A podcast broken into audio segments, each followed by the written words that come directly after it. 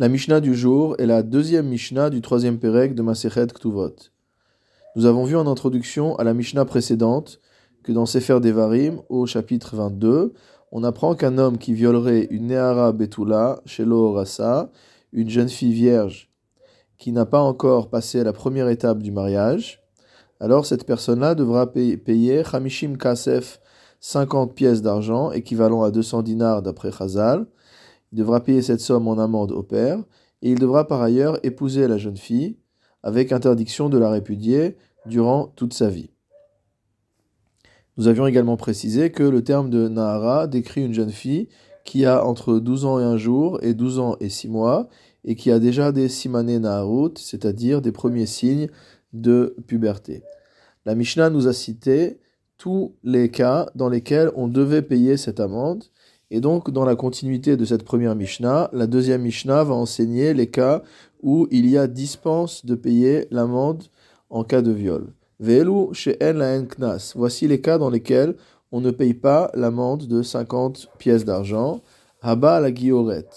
Celui qui a violé une convertie. Vea la ou une femme qui a été captive. Vea la shifra ou alors une servante, Yeterot Shanim qui sont sortis de leur état après l'âge de trois ans et un jour, c'est-à-dire la jeune fille non juive qui s'est convertie après l'âge de trois ans et un jour, la captive qui a été délivrée après l'âge de trois ans et un jour, la servante qui a été affranchie après l'âge de trois ans et un jour, comme nous l'avions vu à de nombreuses reprises, on considère que tout rapport sexuel qui a eu lieu après trois ans et un jour a un véritable nom de bi'a, que l'hymen ne se reforme pas. Et donc ces euh, jeunes filles qui se sont euh, converties, ont été délivrées, ont été affranchies, ont une chazaka, ont une présomption comme quoi elles ne sont pas vierges. Puisque dans le monde non juif, on ne préserve pas la virginité, qu'une captive généralement est à la merci de ses ravisseurs et que parmi les servantes réside également la débauche.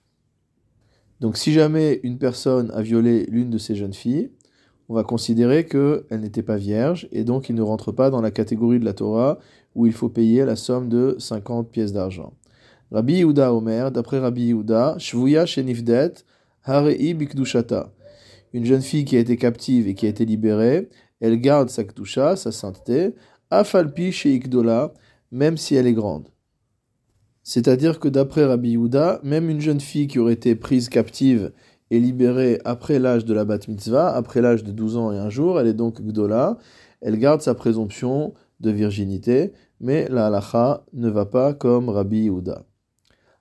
Maintenant, on va voir une deuxième catégorie de femmes pour lesquelles il n'y a pas à payer d'amende. Ce n'est pas parce qu'elles ne sont pas présumées vierges, mais c'est parce que euh, le rapport sexuel avec ces femmes-là est sanctionné par une peine de mort. Et donc on a le principe de kimle miderabamine, c'est-à-dire qu'à partir du moment où on est euh, sous le coup d'une peine plus grave, alors on est dispensé de la peine moins grave, et en l'occurrence, celui qui est sous le coup d'une peine de mort n'a pas à payer de dédommagement financier. Haba albito, celui qui violerait sa fille. Albat bito, sa petite fille. Albat beno, la fille de son fils, Albat Ishto, la fille de sa femme, Albat Bena, la fille de son fils, Albat Bita, le fille, la fille de sa fille, En Laem Knas. Donc toutes ces personnes-là ne payeront pas d'amende euh, en raison du viol, Mipne chez Mitrayev Benafsho, parce qu'en commettant un tel acte, il se rend passible de mort, chez Mitato Bide Betdin, et il s'agit d'une sanction de mort qui est administrée par le Bet Din. Il ne s'agit pas d'un euh, Chiyuv Mita Bideshamaim, il ne s'agit pas d'une peine de mort qui est remise entre les mains du ciel. Vechol Amitrayev Benafsho, et quiconque est passible d'une peine de mort, Eno Meshalem Mamon, ne paiera pas de dommages financiers chez Nehemar, ainsi qu'il est dit au 21e chapitre de Shemot, Velo Yihi Ason, que dans le cas où il n'y a pas de catastrophe, Anosh Yanesh, il y aura punition. De quoi parle ce pasouk?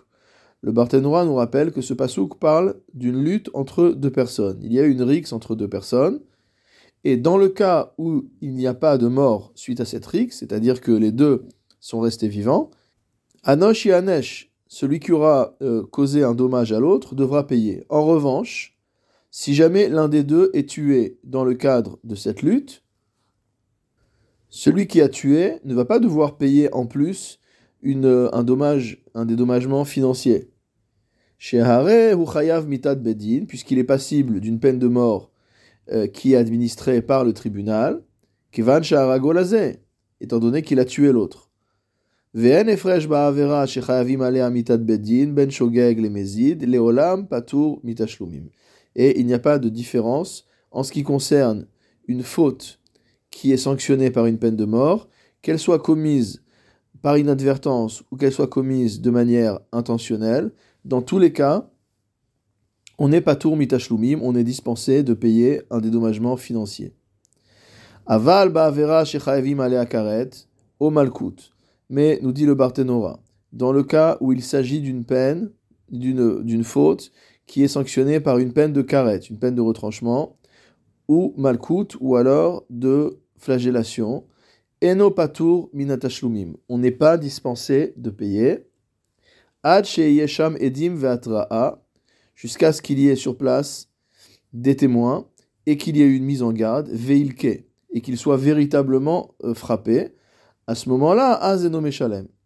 Donc le seul fait d'être sous le coup d'une sanction de karet ou d'être sous le coup d'une sanction potentielle de malcoute ne suffit pas à dispenser de paiement, mais en revanche, la personne qui rentre vraiment dans le cadre d'une peine de flagellation, à savoir qu'il a été mis en garde de ne pas faire la, la vera le nombre de fois qu'il faut, et qu'il y a eu des témoins de son acte, de ce coup, il va recevoir véritablement flagellation, et lorsqu'il reçoit flagellation, alors il est délivré, entre guillemets, il est dispensé de payer le dédommagement financier.